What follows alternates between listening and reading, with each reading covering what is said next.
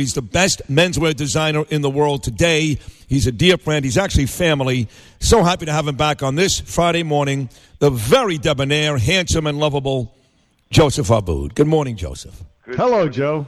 Good morning, Bernie. I miss you guys. I must tell you, I miss you, but I listen every day, and you're doing an amazing job. Let me just say, whatever the new normal is going to be, we love the old normal from you. You guys are, and we want it to continue because you really make our lives Oh. much more enriched, and I love listening in the morning. Thank you. I can't even walk past, and you know, Corey Zelnick is like family. Danielle and I love him, but I can't even walk past the store. I'm like, I don't even know, I don't even know what's there now. I wouldn't even go past it. But um, listen, we're happy you're doing well, and we're looking forward to your next chapter. But tell me this: your industry, the the fashion industry, employs millions and millions of people.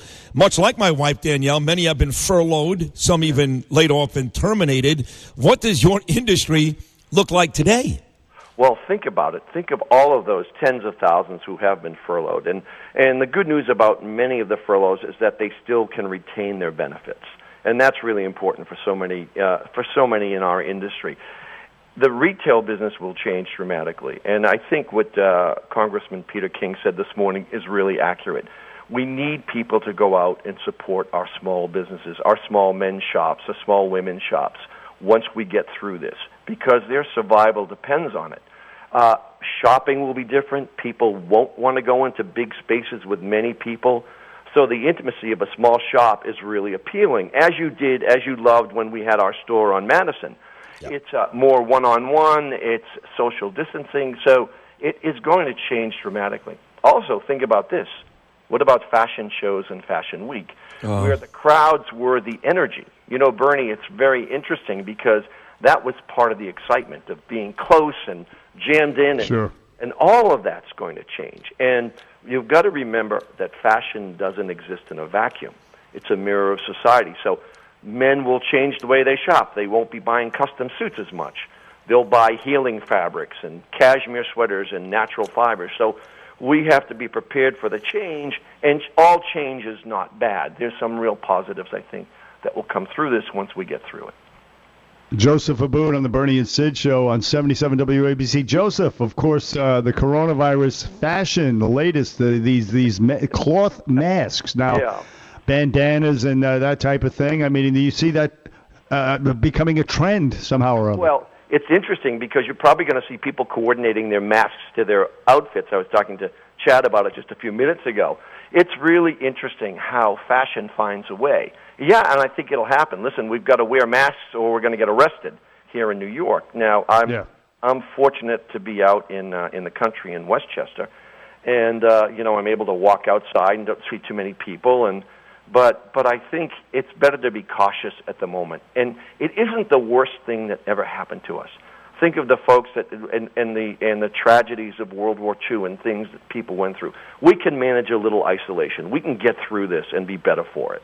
Oh, I agree. Uh, like Joseph Abboud, always with the, uh, the the right perspective. Uh, people do miss you, man. I and I speak to you often, and I tell you this, and and um, I'm not sure if you believe me, and but they do contact me and Bernie all the time, and they do miss your segment because, quite frankly, it's a pretty depressing show most of the time, and and you. Uh, No, it is. It is a great show. No, I'm kidding, but you, you you are great. So listen, one of the things that I talk with uh, Rudy all the time about, and again, I know you heard me mention Rudy and I with Piazza Tino Martinez on yeah, Sunday. what a great show. Thank you. One of the things we talk about all the time is is baseball, sports, and Oh. Rudy. You know, you talk about World War II. Let's let's bring it to this generation. 9/11, not that long ago.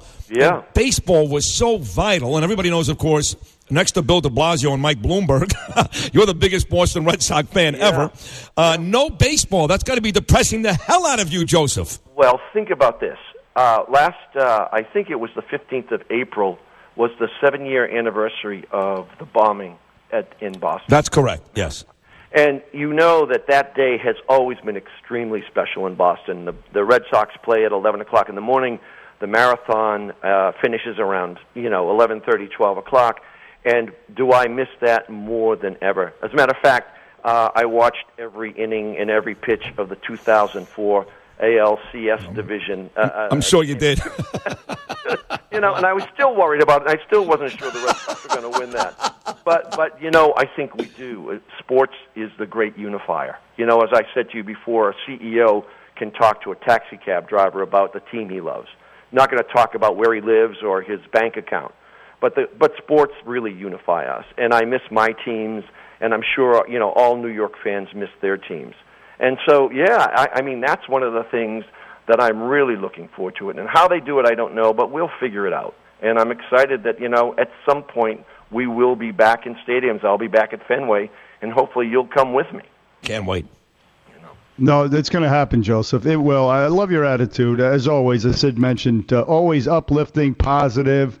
And uh, you mentioned going outside and walking. Uh, you're you're a fitness guy. Did, Sure. did you have a home gym or something like that? How Yeah, how you I- holding up? How you keeping?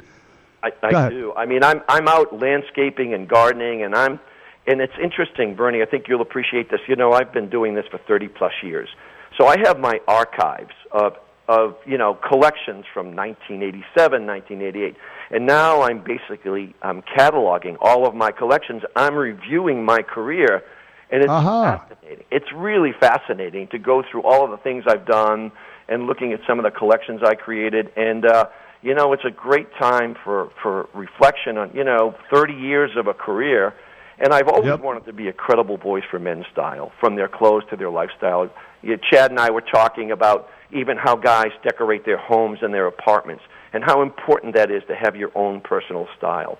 But for me, I'm outside. I, I love, you know, I think nature is a fashion show. If you really think about with all the trees blooming, and and it's very peaceful to get outside. I I, I feel for the folks who are in their uh, studio apartments in Manhattan Thank you. can't get out, and, That's- that's and you know my heart goes out to them. uh, but, but I mean it, and I don't mean that in. I mean that people need space; they need to be able to breathe to get outside. So um, it's it's a challenge, but we're going to get through this. You know, last one for me. I was actually down not that long ago, uh, before this, obviously, down by Water Street, down by. Uh, I used to live down there by Hanover Square, by Wall right. Street. And I walked past that pier where last year you held your fashion show, and Yeah. and uh, the night that Chazz Palminteri took me out for dinner, here I go name dropping again, but it was an amazing night. and to see these uh, young guys dressed in some of the stuff that you created was, uh, and your adorable daughter Lila, who continues to be very active on on Instagram. Yeah, It was a real high for uh, for Danielle and myself, and now you're not doing that this year. So, what happens with in, in terms of the creative Joseph Abboud? Wh- where does that go?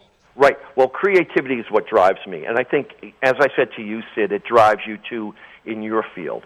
What I'm doing is I'm thinking about where are we going to be. My job is to know where the customer's going before he knows it.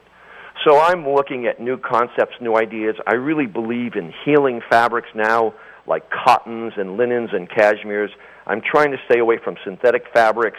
I, I'm really thinking that fashion is going to take a whole new perspective, a really exciting time. And, and it's really going to be important for people to embrace the new ideas, the new concepts for their life. And that's my job is to try to enrich their lives through style and fashion. Joseph uh, could not let you go. Uh, famous, uh, diehard Boston everything fan, but of course New England Patriots and Tom Brady exiting the team Oh. down in Tampa Bay. How how, how you handling it, and what do you think of it? You know, it's really here's what happens now, Bernie. It's it's going to be is it Bill Belichick or Tom Brady? The greatest thing in the world would be if they could ever meet in the playoffs. That would be amazing.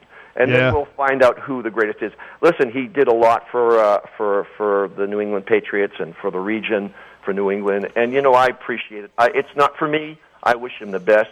And I think Bill Belichick is a brilliant guy. He'll figure this out too. So I just can't wait to start talking about sports and uh, and getting back. Right. No doubt, we're with you. And, and President Trump has been talking an awful lot about it lately, and, and the mayor, Rudy Giuliani, and all of us. So Right. it is great to hear your voice again. People really do ask about you all the time. We're not exaggerating that. Even the guys here, uh, Dave Labrosi sitting to my right, Pete I Morgan just texted. Did, did he bring me a bagel? I mean, Yes, you know, he I- did. Save a bagel for me. Well, drive in from Westchester right now. What do you want? We've got an everything bagel. We've got a uh, plain bagel. We've got what do you got in there, Dave? You got a poppy? You got a Whatever, I'll take it. But uh, but I'm once we're free, I'm coming in to see you. But let, let's leave it at this. I think, and Bernie, to your point, I think the president has done an amazing job. Forget about your political leanings. This is a time for everybody to come together, and I think he's done an amazing job. Whether you're a Trump fan or not, and I think we need to support him through this for the American people. It is crucial, including all of the people in my industry, the fashion industry, who really need his help. And we need that second wave of funding to support these Yes. small businesses. Uh, No doubt. Uh, that is coming. So listen, uh, you stay well and stay beautiful and, and uh, keep in touch. And we look forward to seeing you in studio one day. And more importantly, I look forward to sitting next to you in that Ted Williams chair at Fenway We'll Park. do it. I love you guys. Love you Keep up the too. Great work. All right. The great Joseph All the love, uh, Joseph. Thank you.